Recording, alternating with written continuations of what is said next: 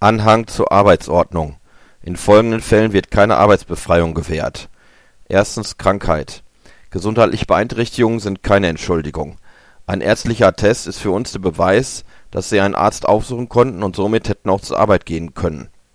Im Übrigen sind chirurgische Eingriffe an unseren Arbeitskräften strengstens untersagt, wir haben sie so eingestellt, wie sie sind.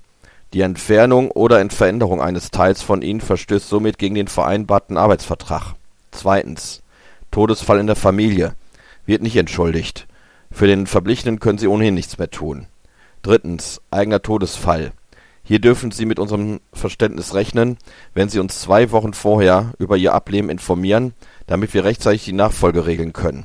Zudem erwarten wir nach Eintritt Ihres Ablebens unverzüglich eine schriftliche Bestätigung, dass Sie verstorben sind.